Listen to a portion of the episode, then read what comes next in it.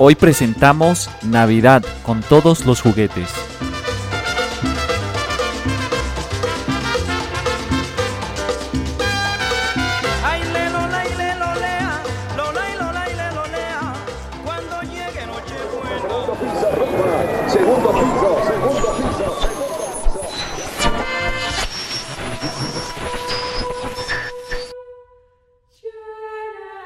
En el último día de la creación, presuntamente un domingo, Dios dijo, hagamos al hombre a nuestra imagen conforme a nuestra semejanza. Y el hombre, conforme a su imagen y semejanza, creó a Dios. Templos, pinturas, vitrales, novenas, veladoras, estatuas, medallas, estampitas, muñecos, bebedizos, libros, oraciones, camisetas y todo cuanto adminículo se pueda usted imaginar ha sido creado y adaptado al mercader de la fe.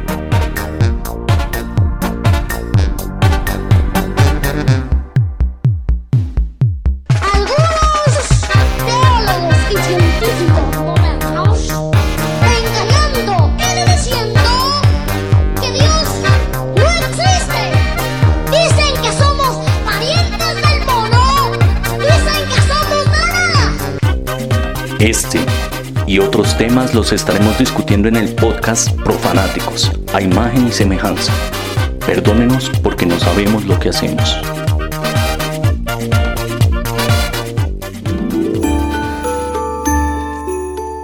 La Navidad es una fiesta que tradicionalmente se encuentra ligada a festividad, encuentro familiar, prácticas religiosas y la creencia de que Dios nace entre los hombres trayendo consigo alegría y regalos. Si bien su origen y conmemoración se asocia con el nacimiento del niño Dios en el cristianismo, esta temporada decembrina está impregnada por un mercado de bienes y creencias que se entrecruzan entre el consumo desaforado y las costumbres culturales. La Navidad y sus tradiciones, hoy en el séptimo episodio de Profanáticos a imagen y semejanza. Bienvenidos.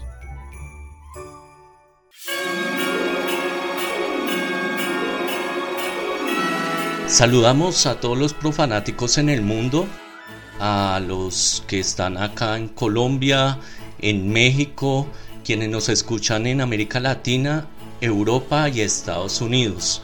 Igualmente a los que nos escuchan por primera vez en este séptimo episodio que ya es el del cierre de este año.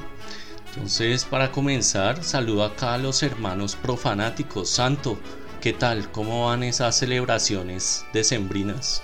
Hola hermano Lucas y hermano Simón, pues muy bien aquí en México, aguantando un poco de frío, pero bueno, ya uno se va acostumbrando, pero la verdad un ambiente rico, tranquilo y bueno, pasándola bien. Qué bien, me alegra. Y hermano Lucas, ¿tú qué tal? ¿Cómo vas viviendo o padeciendo estas fechas? ¿Qué hubo, Simón? Pues nada, yo opté por el autoconfinamiento. el Grinch criollo. Don Grinche. sí, rememorando un poco esa serie colombiana de Don mm. Chinche, ¿no? Sí, de hecho estaba leyendo por ahí que hay un 60, un poquito más de 60% de las personas que le encanta la Navidad. Otro 18% aunque como que él es indiferente y hay otro porcentaje que no es mucho, pero que está así que odia la Navidad. Entonces no sé si hermano Lucas entres en ese porcentaje minúsculo. bueno, un 0.5% que no se inscribe en ninguna de las anteriores. Yo ya podría recibir beneficios como una minoría. bueno, pues bien, demos inicio entonces con este episodio de Navidad.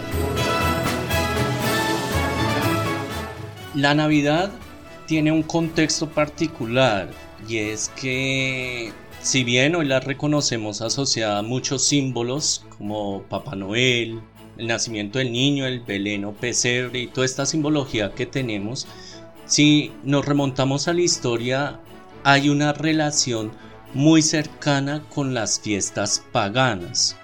Quizá de los antecedentes que nosotros podemos tener, los principales van a estar enmarcados en lo que es el nacimiento del dios Sol. Entonces, por ejemplo, tenemos fiesta como Apolo y Helios en Roma y Grecia, la fiesta de Mitra, que es de Persia, pero tuvo una adaptación importante en Roma con los soldados romanos.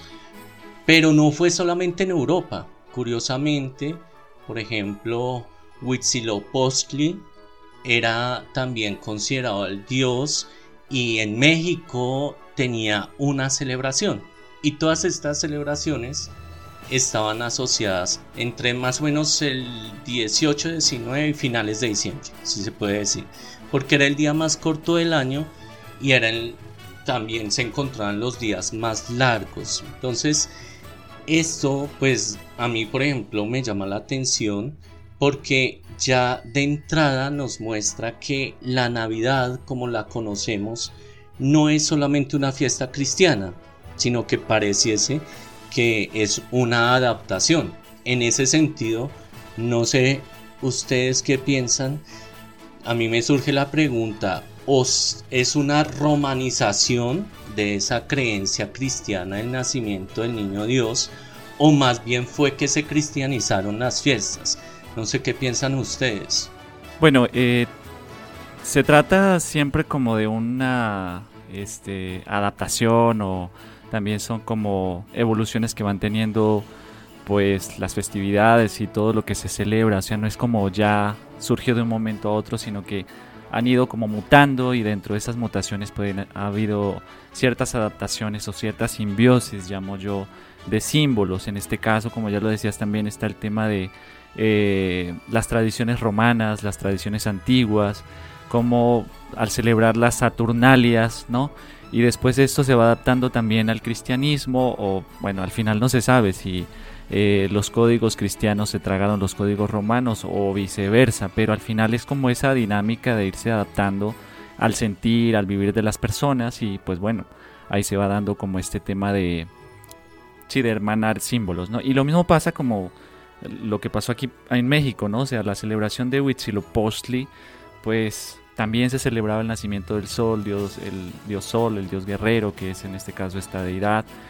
Y también era un niño que nacía en la época. Y pues lo que sí quiero acotar es que es un tema eh, que se circunscribe dentro de la dentro de lo agrario. Es decir, hay tiempo de hay tiempos o épocas en las que pues también este, estos símbolos cobran sentido en la medida en que pues también el tiempo, el campo y las cosechas y las siembras pues también tienen su narrativa, ¿no? Lo que yo veo es que, bueno, sin duda es un sincretismo ahí de creencias y de celebraciones que no pierde su esencia ni en la antigüedad ni en la actualidad y es ese exceso de alegría que se canaliza a través de las fiestas y las borracheras de, esos excesos, ¿no? Entonces, más bien, sea lo que sea, sí conserva como ese, la esencia de lo que es la, las celebraciones. Yo creo que algo que ya nos dice el hermano Lucas es que, por supuesto, estamos hablando de culturas antiguas, lo agrario cobra una relevancia importante y lo agrario asociado a la celebración para conseguir las cosechas y para dar gracias por lo que se tiene y pedir por lo que también se quiere. En ese sentido, me parece que el nacimiento del niño Dios tiene entonces también una adaptación o más bien una evolución en la historia. Por eso, hermano santo, no sé qué se podría decir sobre este símbolo cristiano y un poco indagar sobre los elementos que están allí contenidos. Bueno, pues ante todo lo que representa el pesebre más que el nacimiento es la es un misterio teológico que es el misterio de la encarnación. Entonces hay que tener en claro eso y sobre todo que no hay que datar como fechas precisas o días precisos o sí, sino que esto también se va construyendo poco a poco, así que el pesebre pues es como una representación, ¿no? Que incluso no tiene, como muchos dicen, no, es que lo tiene origen con San Francisco de Asís, y no. Es, un, es todo también una evolución, incluso desde que va desde lo iconográfico, o sea, las primeras comunidades en las catacumbas ya representaban eh, a la Virgen con el niño, el nacimiento, la, la llegada de los, de los tres reyes magos, bueno, en fin, y poco a poco también, tanto en Oriente como en Occidente, se fue dando este tema iconográfico. Y ya pues con eh, San Francisco es un tema más performativo, o sea, ya es como una representación en vivo. Y bueno, como ya sabemos, esto se va también expandiendo por Europa y es lo que nos llega aquí a México, eh, bueno, a América, ¿no? Eso nos lleva a pensar que entonces históricamente no se puede afirmar que Jesús haya nacido un 25 de diciembre o que pues tal como lo relata el texto bíblico en Belén. Sí, ni nació en Belén ni tampoco nació el 25. Qué pena con la fe de ustedes, pero pues el tema está en que... Ni es hijo de José. y que el, Papa es José. Sí, exacto, o sea, eh, es el tema de eh, narrar dogmas de fe y símbolos de fe, ¿sí? Desde la parte escriturística, pero no es que haya habido como eh, cronologías exactas, ni mucho menos, ni tampoco lugares, ¿no? Geografías exactas. Estos son construcciones posteriores que las primeras comunidades hacen precisamente para ir justificando pues el relato de Jesús en el mundo y su obra y todo lo que hizo, ¿no? Bueno, pues dentro de toda esta tradición, efectivamente creo que se conoce ese pesebre Igual creo que lo de la mula y el burro sí es una innovación ahí que se le puede atribuir a, San Francisco, pues asemejando esa pobreza porque quizás allí había algún problema, pero hay una serie de elementos también iconográficos ahí que son atractivos, ¿no? Sí, a mí preciso me gusta mucho el tema de los elementos, los personajes que hay ahí en el pesebre, o sea, esto, vuelvo y lo digo, no es un tema de que San Francisco se lo inventó allá, allá en 1223, sino que es ya está plasmado, de hecho quien mejor lo plasma es Lucas, ¿no? el, evangelio, Lucas el evangelista, no Lucas el profanático. Entonces está eh, relatado el tema de los personajes y los símbolos. Aquí es importante los símbolos, ¿por qué? Porque, bueno, relata la encarnación primero que todo. Segundo, los elementos que a quién se manifiesta, a los pobres, es decir, los pobres manifestados en quién, en los pastores. Pero no solo eso, también manifestado a las naciones y por eso el tema de los reyes magos o los magos de Oriente pues cobra singular importancia también porque estos representan como los tres mundos conocidos en la época, o sea, Europa, África y Asia. Y también otros hablan de las tres edades, del anciano, de la persona adulta y del imberbe o la persona más joven. Eh, lo mismo el tema de la mula y el buey, que también está relatado en el Evangelio, pero después iconográficamente y performativamente se van colocando hasta nuestros días, que representa eso, el pueblo pagano, el pueblo que todavía no se ha convertido, pero también el buey representando a los judíos que cargan con la ley y en fin, o sea, el ángel, todo cobra mucho significado y es importante también saber esto. Claro, nacer entre burros y bueyes. y bueyes. Pero bueno, el pesebre es uno de los elementos que encontramos en diciembre, ¿no? Pero hay otros símbolos, como por ejemplo el árbol. ¿De dónde viene esta tradición y cómo se desarrolla históricamente esto del árbol de Navidad, hermano Lucas? Bueno, el tema con el árbol con los árboles es que siempre había una conexión divina con los árboles. Los árboles representan muchas cosas, desde la misma vida y incluso esa conexión que hay entre el cielo y la tierra, ¿verdad? Eh, a los árboles se les agradece todo lo que la madre naturaleza nos da y precisamente ese tipo de cosas eran asociadas en el origen mismo del árbol de Navidad que habla de los países nórdicos donde esta celebración de final de año, lo que pasa del solsticio, creo que es que se llama. Y eh, se, eran alrededor de árboles de abeto o pino. Y el tema es que los árboles, estos, estos pueblos eran pueblos politeístas y la conexión con los árboles es que estos árboles atraen los rayos. Y ellos creían en, por mm. ejemplo, la, la leyenda de Thor. Thor, sí. Entonces eso también hacía como su conexión con los dioses con, de los que ellos creían. Ya hacia el año 680-754 aparece San Bonifacio, evangelizador de Alemania, y es el primero que decora un árbol. Y lo decora con manzanas y con, y con velas. Las manzanas nos recuerdan el tema del pecado, de lo que sucedió en el del pecado original Y las velas nos recuerdan el nacimiento de Cristo, o sea, la luz del mundo. Con el tiempo, pues eso se fue reemplazando las manzanas por bolas y las velas por luces que siempre final, siempre que se va a armar el árbol es tratando de identificar cuál es el bombillo que no funciona. sí, no, y curiosamente esa tradición del árbol pareciese que fue mucho más adaptada por los protestantes, pues son países nórdicos, Alemania, todos estos países con el calvinismo, el luteranismo, comienza a desarrollarse y pues cobra una relevancia allí, ¿no? Y que es, es interesante ver cómo, pues al lado del pesebre tiene que estar el árbol, ¿sí? O sea, Navidad sin árbol, como que no lo podemos pensar necesariamente y que los árboles, los árboles también representan en Navidad esa, esa, esa riqueza en una época de invierno, donde precisamente la mayoría de los árboles están pelados. Entonces tener un árbol cargado de cosas en las casas y todo eso, pues entonces hace como esa, esa representación de eso.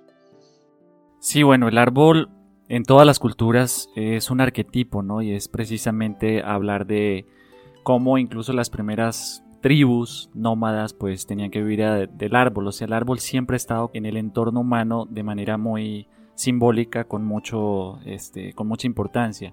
Y ya hablando desde el ámbito cristiano, pues sí está el tema de relacionar el árbol con el cielo y la tierra, que une las dos realidades, en fin, y por eso fue que se le fue dando también esa connotación cristiana, o sea, el árbol también fue representando a Cristo. No ha tenido mucha fuerza, o sea, esta tradición no es que haya tenido mucha fuerza, sobre todo se vino dando más como en el siglo XIX en adelante, cuando ya empezó como a tener más comercio, en fin, y ya se le empezó a rescatar como esta parte cristiana, pero es precisamente valorando el árbol como símbolo de eternidad, precisamente porque el pino en época de, de invierno pues no se, no se les caen las hojas, entonces también representa eso, ¿no? A Cristo como eternidad, como Cristo que está en medio de nosotros, que en medio de las crisis o del frío también están dándonos cobijo, bueno, en fin. Bueno, pues el árbol y el pesebre creo que son dos símbolos que aparecen en casi todas las familias. El árbol, como lo decía el hermano Lucas, lleno de decoraciones, unos más sofisticados, otros con diferentes formas, porque hasta chamizos se usan el pesebre ahorita se me venía a la cabeza, incluso a veces los más populares acá en Colombia se ve mucho con un Batman, un Superman ahí dentro de las ovejas y que es muy tradicional, pero hay unos personajes que son relevantes y que ya si no estuvieran no habría Navidad, como es Santa Claus, el Niño Dios y los Reyes Magos que pareciese que a veces hay una competencia. Hermano Lucas, ¿realmente se podría afirmar que Santa Claus es una adaptación de San Nicolás? ¿O cómo es la aparición y evolución de este personaje desde tu perspectiva? el origen de Santa Claus es tan diverso como con el alias que uno lo conoce. Y uno trata de mirar y trata de armar este, esta historia y yo lo veo en dos partes. Primero lo que se desarrolla en Europa, puntualmente con el nacimiento de San Nicolás de Mira. Eh, Mira es una ciudad que ahorita es, hace parte de lo que es Turquía, hacia el año 280 y estamos hablando de, un obispo, un obispo que tiene una fama, que tiene fama de ser generoso, posterior a su muerte eh, se da la fama de ser milagroso y la historia de San Nicolás se va se va esparciendo por, por toda Europa. En Alemania incluso San Nicolás no, no anda solo, anda con un personaje que se llama Krampus, que muy posiblemente el santo lo conoce porque la misión de Krampus era castigar a los niños que eran un poco necios. Mientras San Nicolás era el que llevaba los regalos, pues eh, Krampus era el que se encargaba de, de, de ajuiciar estos chinos canzones el tema también es que eh, en Holanda también tiene su propia creencia sobre San, San, Nicolás, sino que allá se le conoce con el nombre Sinterklaas. De Holanda eh, estas tradiciones son llevadas eh, a América más o menos hacia el año de 1624 cuando se funda Nueva Ámsterdam, lo que hoy se conoce como Nueva York, y ellos pues traen todas estas tradiciones. Hacia el siglo XIX aparece la primera sátira, los primeros escritos sobre Santa Claus, y en esta sátira eh, se burlan un poco de la forma angloparlante de decir Sinterklaas y es cuando se, le, se, transforma en el Santa Claus. Estamos hablando del año 1809 aparecen entre narraciones e ilustraciones es que se va dando forma al Santa, al Santa Claus que conocemos hoy. En, en 1823 aparece un escrito que se llama eh, Night Before Christmas, escrito por Clement Clark, y allí aparece el primer Santa Claus como un duende como un viejo vestido de rojo, eh, que, juega un poco, que lleva regalos, que fuma pipa y tal. Entonces es como el primero que, aparece ahí más parecido al Santa Claus que conocemos hoy. Eh, en el año de 1863, el dibujante Thomas Nash hace varias versiones del Papá Noel para varios escritos también, para varias historietas y a medida que va generando versiones de Santa Claus le va adhiriendo cosas con las que se le conoce hoy, como la lista de regalos, ese tipo de cosas y paralelo a eso se va cogiendo a Santa Claus como figura de merchandise, o sea, como la figura que va anunciando la Navidad sobre todo por las grandes tiendas en, Nueva York. Una de las primeras tiendas que utiliza la figura de, Santa Claus para, anunciar es Macy's. en 1931, Haddon Subdon hace la primera ilustración de Papá Noel para, para Coca-Cola. El tema con Coca-Cola era que había una especie como de mito que decían que ellos se lo habían inventado que ellos lo habían vestido de rojo y no es así. El que lo vistió de rojo realmente fue el ilustrador Thomas Nass. Eh, en su última versión. Antes de eso se representaba un Papá Noel vestido de verde por lo general, precisamente porque en los países nórdicos también había un personaje relacionado con este tema que estaba asociado también al tema de la naturaleza, por eso era que andaba vestido de verde. El caso con Coca-Cola es que Coca-Cola sí lo presenta un poco más humano y la razón por la cual Coca-Cola coge a Santa Claus y lo, y lo vuelve parte de su, de su imagen es porque eh, ellos necesitaban potencializar la venta de gaseosa o refrescos, como se dice en México, durante la época de invierno. Recuerden que es que es precisamente un refresco, en el invierno pues no se bebía. Entonces, esa es la misión principal de, de Coca-Cola y pues ahí eh, los alias de los que yo hablaba entonces está el tema de Santa Claus, viejito pascuero, eh, Papá Noel, que el Papá Noel viene de como se le conoce en Francia que es Per Noel, que significa o traduce simplemente Papá de la Navidad. Ok, pero bueno, eso cambia un poco ese concepto que se tiene entonces de que es rojo porque San Nicolás era obispo y se vestía de rojo y que fue como esa mutación, ¿no? O sea, eso cambia las cosas. Y, muchas cosas alrededor de la historia de Papá Noel, por ejemplo, en otros países y, la, y la misión de Papá Noel, la historia de Papá Noel está netamente ligada al tema de los regalos. San Nicolás. San Nicolás en su generosidad y su, y su cuestión, él nace en el seno de una familia adinerada, sus papás mueren y él sale de todo ese, o sea, toda la fortuna que le hereda, él la reparte entre los menos favorecidos dentro de las historias o leyendas más populares es cuando una persona que tenía tres hijas, las viejas no le podían casar no había dinero, entonces Santa, eh, San Nicolás va a la casa y mete una bolsa de oro por la ventana y estas bolsas caen dentro de unas medias que se estaban secando en la chimenea. Ahí mm, aparece ya parte, el origen de, los calcetines pues de, de la chimenea, para los que tienen chimenea.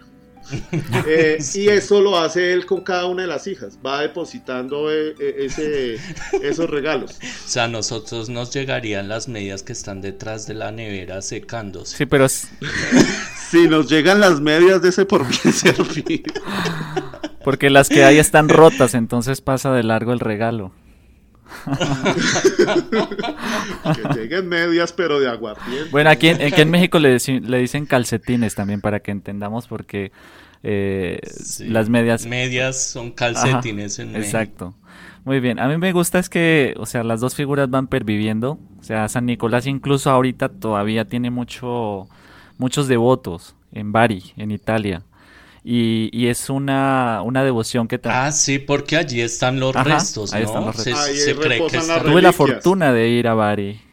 Y es muy interesante porque está, este, la cultura ortodoxa le tiene bastante devoción, entonces llegan rusos, coptos, de toda parte de Oriente, y también este, desde la tradición católica, entonces sigue teniendo muchísima devoción. Hay los dos ritos, el rito ortodoxo, el rito católico, y es muy interesante precisamente por eso. O sea, creo que la figura de San Nicolás hay que seguirla rescatando porque sí representa el tema de la generosidad, del despojo, del darle al necesitado. Y creo que a partir de ahí, a partir de esa figura es que se empieza a crear la narrativa de Santa Claus, que eh, es una hipótesis muy personal para mí, pero ya lo platicábamos, ya lo hablábamos hace rato o, o en estos días con ustedes, y es que en esa ausencia de imagen, o sea, en esta iconoclastia protestante, pues fue un pretexto también, ¿no? Para que una imagen se convirtiera precisamente, valga la redundancia, en una imagen comercial y global. O sea, hoy Santa Claus lo conocen desde la India o a cualquier parte del mundo porque cumple también ese cometido comercial, ¿no? Pero sin olvidar que se necesita primero de una imagen y de una historia. Y la historia de San Nicolás es muy precisa, o sea, es muy, eh, es muy ad hoc para el tema de lo que es la dádiva, el regalo y más para esta época. Entonces creo que eso también vale la pena rescatarlo, ¿no? Y todo lo que se mueve alrededor de él, no, no, no más la forma de movilizarse. En algunos, en algunos orígenes eh, el hombre llega en caballo, caballo de siete patas. En otro llega en barco. De hecho, es el de San Nicolás es el patrono de los barcos también. De España, de hecho, de España llegó a Holanda en barco. Esa era la creencia. Y su fiesta, que eso es importante que no se vaya el dato, su fiesta se celebraba, era el 6 de diciembre. Y lo que te digo, la historia de San Nicolás va muy legada a la historia de los regalos en, en Navidad, porque de las fiestas que hablábamos ahorita, de las fiestas del dios Saturno en Roma, también en Italia los regalos los repartía una, una, bruja, eh, Befana, su nombre. En Cataluña hay un árbol, que es el tío, o para los que ven la tradición desde afuera le dicen el cagatío que es un árbol que van alimentando eh, eh, durante el año con dulces, con cosas, y al final van, le cantan una canción, le pegan con un palo y el tío caga los regalos. Wow. Por eso le dicen el cagatío. pues Entonces, y ya pues aparecen los regalos debajo del árbol, ¿no? Ok. Bueno, pues yo creo que hay toda una tradición, pero también una historia que tiene diferentes matices. Algo cierto es que la Navidad hoy está cruzada por un tema también de imagen, de mercado, de consumo y que se ha venido imponiendo pues de acuerdo con una tradición incluso algunos llaman muy americana, ¿no? De, lo que es la Navidad. Eh, un dato ya que me llamaba la atención cuando veíamos este tema es que se considera que la Navidad es muy propia del catolicismo y los protestantes también buscando reivindicar a San Nicolás y la tradición del niño, pues fueron generando también personajes. Hay un niño que se llama el niño Cristo, Christkind en, en alemán o Christkindl en inglés, que se dice que es una mala traducción porque realmente es el niño Cristo y que se ha venido imponiendo. Entonces ahí uno logra percibir que, como lo decía el hermano Lucas, pues estos personajes cada uno ha ido ganando una personalidad, una fisionomía y que es muy diverso, ¿no? Pero creo que sí hay unos mitos que valió la pena acá confrontar para entender también cómo se da esa evolución. Pues bueno, para cerrar este, esta primera parte del podcast, entonces escuchemos una melodía a propósito de la Navidad. Entonces, hermano santo, ¿qué nos propones para el día de hoy? Bueno, ya que estamos hablando del contexto o el ámbito anglosajón y latinoamericano, bueno, o hispanoamericano, eh, pues trajimos a colación también una, una obra anglosajona del grupo Pentatonics. Eh, la obra se llama Little Drummer Boy y es del álbum That's Christmas to Me del año 2014. Así que escuchémosla.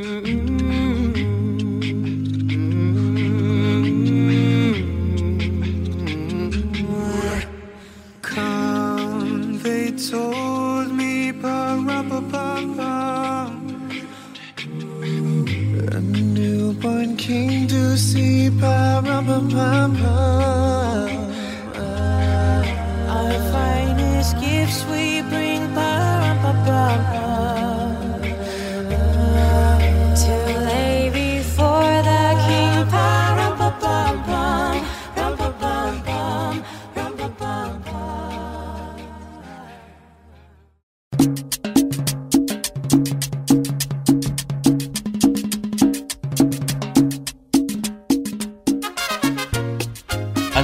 las celebraciones religiosas existen tradiciones y prácticas seculares que se inmortalizan y van mutando en el tiempo.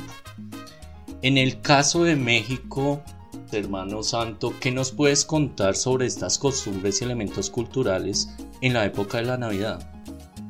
Bueno, hay que reconocer que México pues es uno de los países más católicos, así que tiene raíces mm, fundadas en la religión católica muy fuertes, sin dejar de lado también que, como ya lo hablábamos en otros podcasts, en el segundo sobre el niño y en el de la muerte, pues hay coincidencias epocales y coincidencias simbólicas. En este caso, pues cuando llegaron acá, pues el tema de Huitzilopochtli tenía mucha relevancia por ser un dios también agrario, con el, relación con el sol, con la guerra, en fin. Y desde el catolicismo también se trae toda la tradición de la Navidad y coincide precisamente, o sea, coinciden. Y eh, Huitzilopochtli incluso también era un niño, ¿no? Que se dice que dejaba su piecito en la masa de maíz y pasaba, entonces la gente decía que pues que pasaba el Dios, ¿no? Y en el cristianismo pues también el tema del niño que nace, Jesús, en el portal de Belín, bueno, en fin.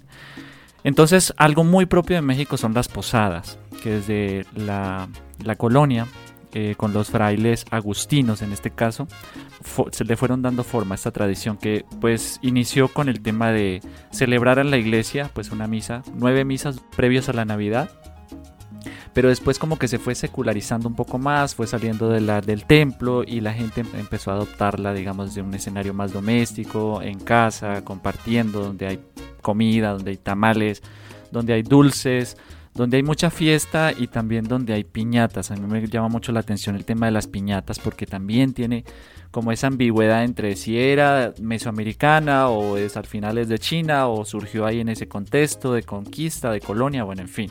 El caso es que la piñata es un símbolo muy importante porque es, un, es como una vasija con siete picos que representa los siete pecados capitales. Entonces la persona que se venda los ojos pues es como la persona ¿no? con fe y que al romperla pues viene la dádiva, la gracia, lo dulce del reino, bueno, en fin, todas estas cosas. Entonces las posadas es un escenario de mucha fiesta, de mucho encuentro entre familias y pues es como evocando desde la tradición pues más antigua el tema de cuando la Virgen y San José iban a pedir posada y pues no le daban. Entonces es muy interesante, eh, sobre todo vivir esta época. Y mucha comida, obviamente. Eh, Santo, ¿de qué va, de qué están llenas las piñatas? Están llenas de fruta, están llenas de caña, de dulces, de chocolates, de piloncillo, bueno, lo que sería la panela allá en, en Colombia, jicama, que es como una fruta, como un tubérculo dulce muy rico, y sobre todo de dulces, ¿no? Y también pues ya le echan como algunos artefactos, juguetes, cosas. Y en, en un primer momento era de barro, o sea, antes ahorita son de cartón, pero imagínense si le cayera un pedazo de piñatón en la cabeza, o sea, por Dios. Pero sí. antes eran de barro y, y me da mucho la atención el tema de esto de los picos, ¿no? De los pecados capitales y se decoraban precisamente para emular aquello de la tentación, ¿no? Es algo muy bonito, es algo, pero hay que romperlo porque adentro está lo mejor. Entonces tiene interesante, sí. ¿Y qué tal la música? ¿Mucha fiesta? Sí, como en todo, así como pasa en Colombia, la novena y todos los aguinaldos y esto, pues ya se ha secularizado mucho más. Entonces, pues hay zonas o barrios o colonias donde traen el grupo. Entonces, pues no tiene nada que ver con lo religioso. O sea, ya traen a los ángeles azules o pero es un, tema de, sinergia comunitaria, que es lo más importante. O sea, no estoy juzgando, obviamente, sí, el tema de que la religión está quedando lado. No, simplemente se convirtió en una tradición de encuentro, de sinergia comunitaria. Y pues hay música variada, desde la ranchera o la cumbia o el baile. Y también pues se cantan las posadas, que son como cantos muy, muy evocativos hacia, pues sí, a lo, a lo religioso, pero... Sí, muy festivo. sí como en Colombia, ¿no? Porque en Colombia la fiesta, la música, la comida también son tradicionales. Yo creo que el Divino Niño al final se, se, le logra ubicar allí, pero hay unas costumbres que son más arraigadas y que le rememoran a uno que está en la época de Navidad, ¿no, hermano Lucas? Sí, aquí también la Navidad eh, gira en torno a un evento social que son las novenas y que no solamente se, se celebran acá, sino también en Venezuela y en Ecuador de igual manera. Las novenas de aguinaldos, que tiene su origen en 1743, cuando la señora Clemencia de Jesús Caicedo, que es fundadora de un colegio aquí en Bogotá, el Colegio de la, Enseñanza, le encargó a Fernando de Jesús Larrea, un fraile de origen ecuatoriano, eh, la, la novena y él pues era una persona que predicaba tanto acá como en Ecuador, entonces fue llevando la tradición.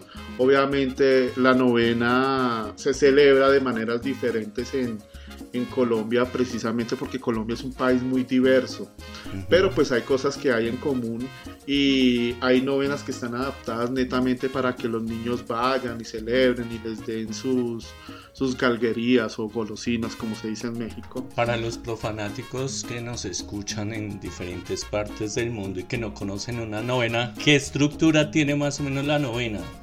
Una novena de aguinaldos, bueno, eso va por días y, va narrando como esa historia de, la Virgen, el embarazo, cuando llega, cuando nace el niño.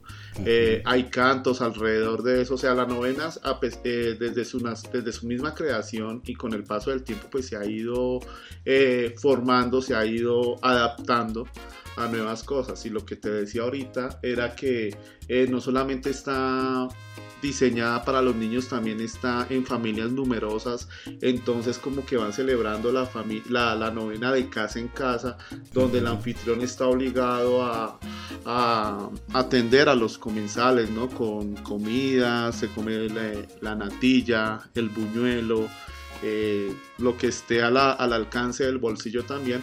Incluso son, es un gira también eh, los centros comerciales, las empresas, las empresas por departamentos, entonces hoy le tocó al de, al de a, los de contabilidad, entonces también tienen que salir con alguna cosa y dar alguna, siempre dar un presente, ¿no? Siendo el día 24 del final de la novena y ese día se reparten los regalos y ese tipo de cosas.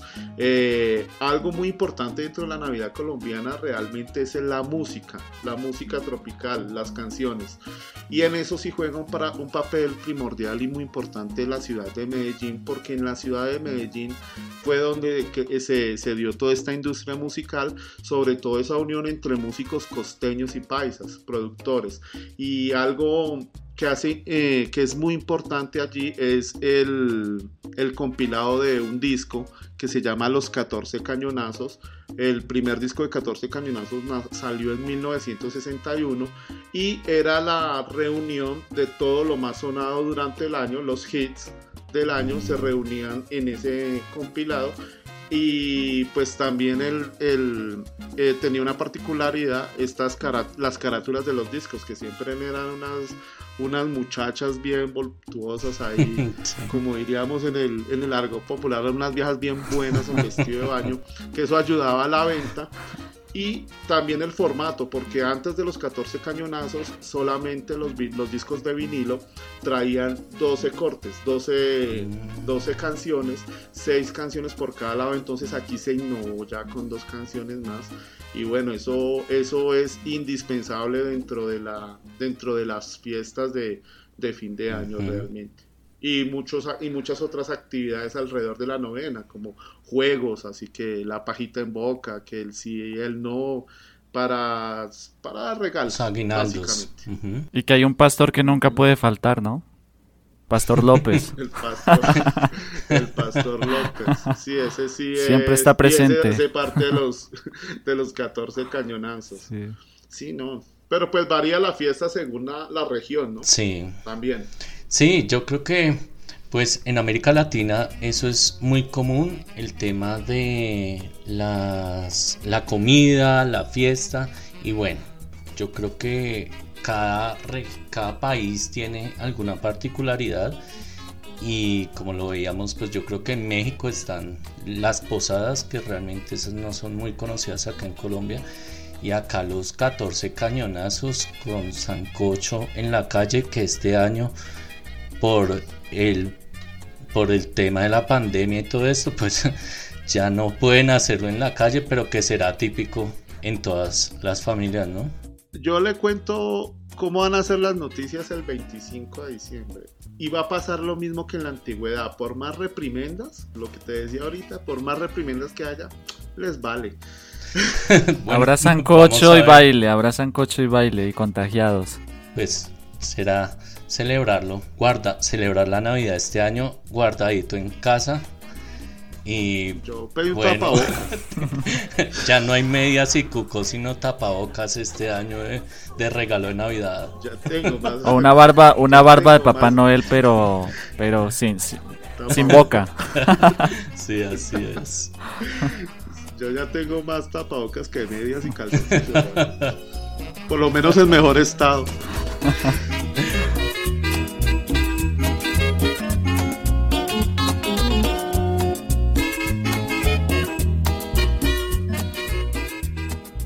Ver películas es algo también muy tradicional y quizás en muchas familias que no son de mucha fiesta, sino de un poco más tranquilas, pues una manera de celebrarlo es viendo películas de Navidad, que además para esta época nos invaden en los canales nacionales. Yo todos los años veo que sale mi pobre angelito, ¿sí? Home dijo por ahí el hermano Lucas para los anglo los angloparlantes fue que dijiste en algún momento. Sí, sí, la película se llama es así, ¿no? En inglés Home es eh, Ajá. Y pues para la persona que no habla inglés eso traduce mi pobre angelito. y la repiten. Pero hay unas fijaciones en ciertas películas. Pero de todas maneras la Navidad ha sido también pretexto pues para filmes también que en el mundo del arte son destacados, ¿no? Hermano Santo, ¿tú, ¿tú recuerdas alguna película en especial de esta época de Navidad? Eh, bueno, antes que eso yo digo que las películas así como gringas y que evocan el tema neoyorquino y la nieve y todo eso pues este sirven también de pretexto para decorar las casas más tropicales con lo que llamabas, ¿no? El licopor o el, o el unicel, que es como poner la nieve en todo el calor y el... Pero bueno, y de películas, este, pues sí, esa de mi pobre angelito creo que es el clásico que repiten tres veces al día, todos los días durante la Navidad. Entonces ya se imaginarán que uno ya se las sabe de memoria. Eh, una de las que me gustó, pues es como más contemporánea, más es del 2018. Es más, este, como de entretener, ¿no? O sea, no es un tema de profundidad ni mucho menos, sino que le entretiene y es muy interesante y se llama Las Crónicas de Navidad, que de hecho está en Netflix. Este año sacaron la segunda, no la he visto. Y es muy interesante la trama, ¿no? del mito de Santa Claus y después cómo lo ven y lo filman y después le ayudan a que la Navidad no se pierda, en fin. Y es muy interesante porque tiene un tema muy humano de unos chicos que viven problemáticas fuertes y al final como que ese tema de Santa Claus y el poder verlo y el poder como que les ayudó también a su tema con, la familia, con su mamá, con la pérdida de su papá. Entonces me pareció interesante, pero a mí realmente las películas de Navidad no me gustan. Bueno, ¿qué nos dice el Grinche Lucas sobre los filmes navideños? Bueno, la cuestión con el de Navidad hay una cantidad de cine inconmensurable realmente porque hay desde películas de terror ambientadas en Navidad hasta películas animadas. Pero el tema con el cine navideño es que es un cine diseñado para la televisión. O sea, nadie se va a ir a medianoche 24, un 25 o en un invierno a llenar salas de cine, ni mucho menos. Entonces, estas películas están diseñadas es para, para repetirlas una y otra vez, así como parte ya también de la tradición. Entonces, la, la televisión ha jugado un papel importantísimo en la difusión de estas películas. El primer dato que yo tengo acá es eh, una película de 1946 que se llama Qué bello es vivir, una película animada de 1965 que se llama La Navidad de Charlie Brown, que fue importantísima eh, por, el, por, el tema que trata, ¿cierto? Eh, con el tema de los niños preguntándose en qué es la Navidad, qué significa la Navidad. Entonces son películas realmente muy bonitas, cabe la, palabra. Y algo que sí me gusta, será, bueno, lo poco que me gusta de, de estas épocas, son las varias adaptaciones que ha tenido la, la novela inglesa, A Christmas Carol, conocida como Un cuento de Navidad, hecha por Charles Dickens en 1843, y son las diferentes versiones sobre, sobre, esta, sobre esta novela. Yo personalmente recomiendo Un cuento de Navidad de Mr. Magoo de 1960, que dicen que es una de las mejores versiones y realmente es muy, muy, muy chévere. Eh, la película Scrooge de 1970 y La Navidad de Mickey, pues es una versión de, de Disney del año 84 y pues vale la, vale la pena verla. Hay una versión de hace poco que incluso el personaje principal es Jim Carrey que se llama Los fantasmas de Scrooge. Esa película parece, esa versión parece uno más como en un videojuego. Un plano no dura más de 3 segundos, tiene mucho ruido, todo es en 3D, eh, entonces la esencia del cuento se pierde y pues de todas maneras es algo que pues a mí esa no me gustó pues ahí sí lo dejo a la, al criterio de cada quien, pero esa última se siente más uno más, como en un videojuego en primera persona que otra cosa. Pues bueno, yo creo que ahí hay filmes para este 25 de diciembre, ya que este podcast sale precisamente víspera al nacimiento y ya al gusto de cada quien para que pueda disfrutar también del cine navideño.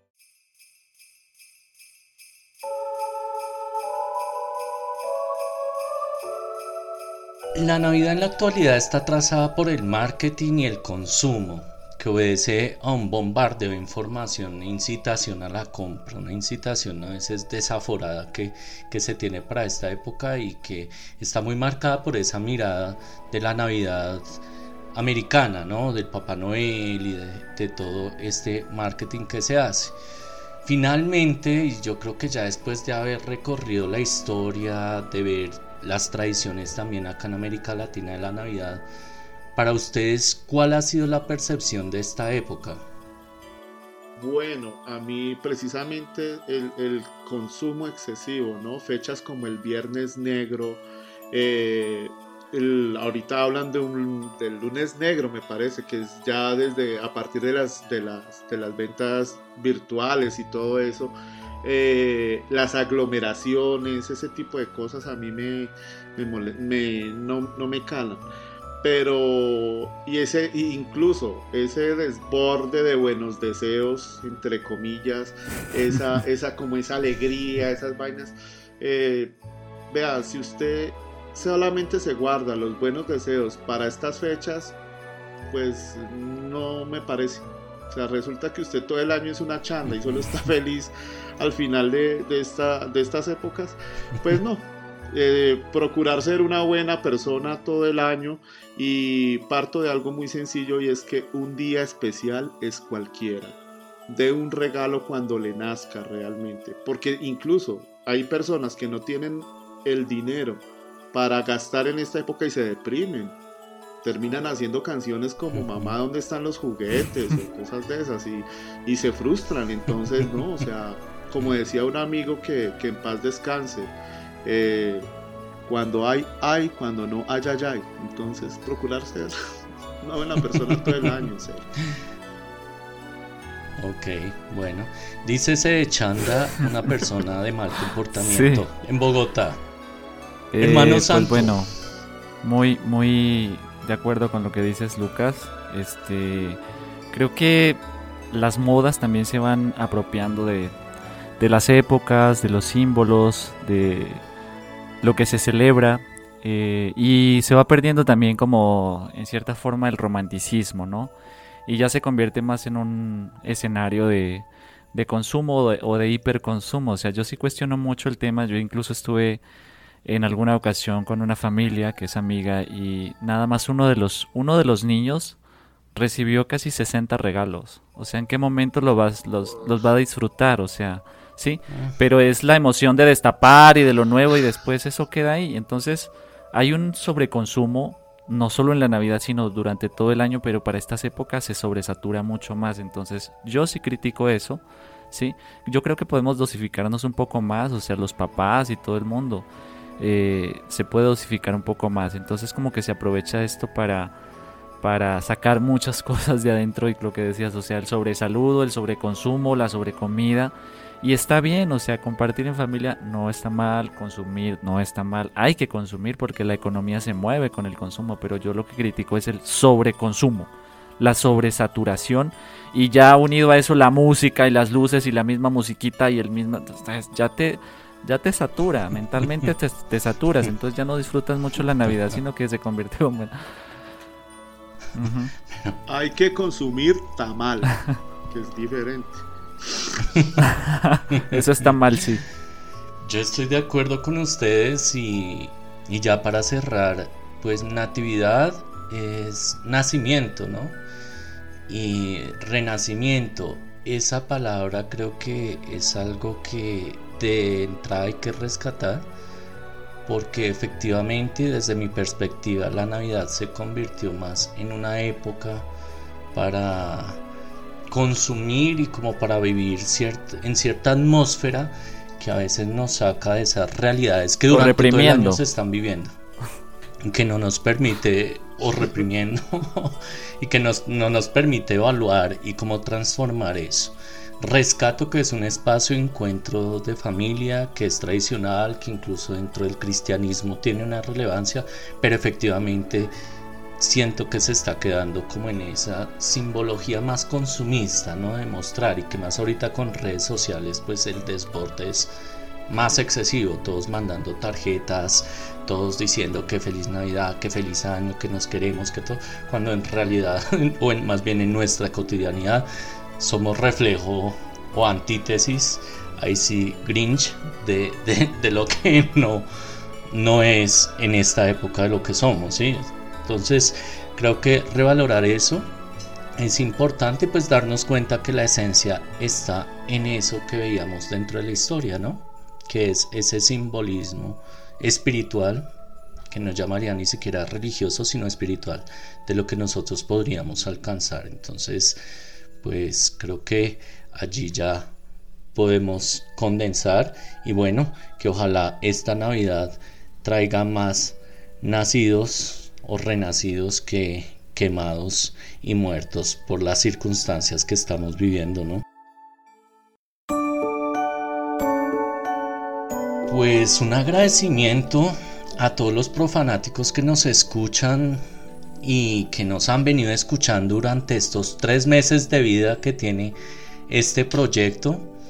Creo que han sido grandes aprendizajes.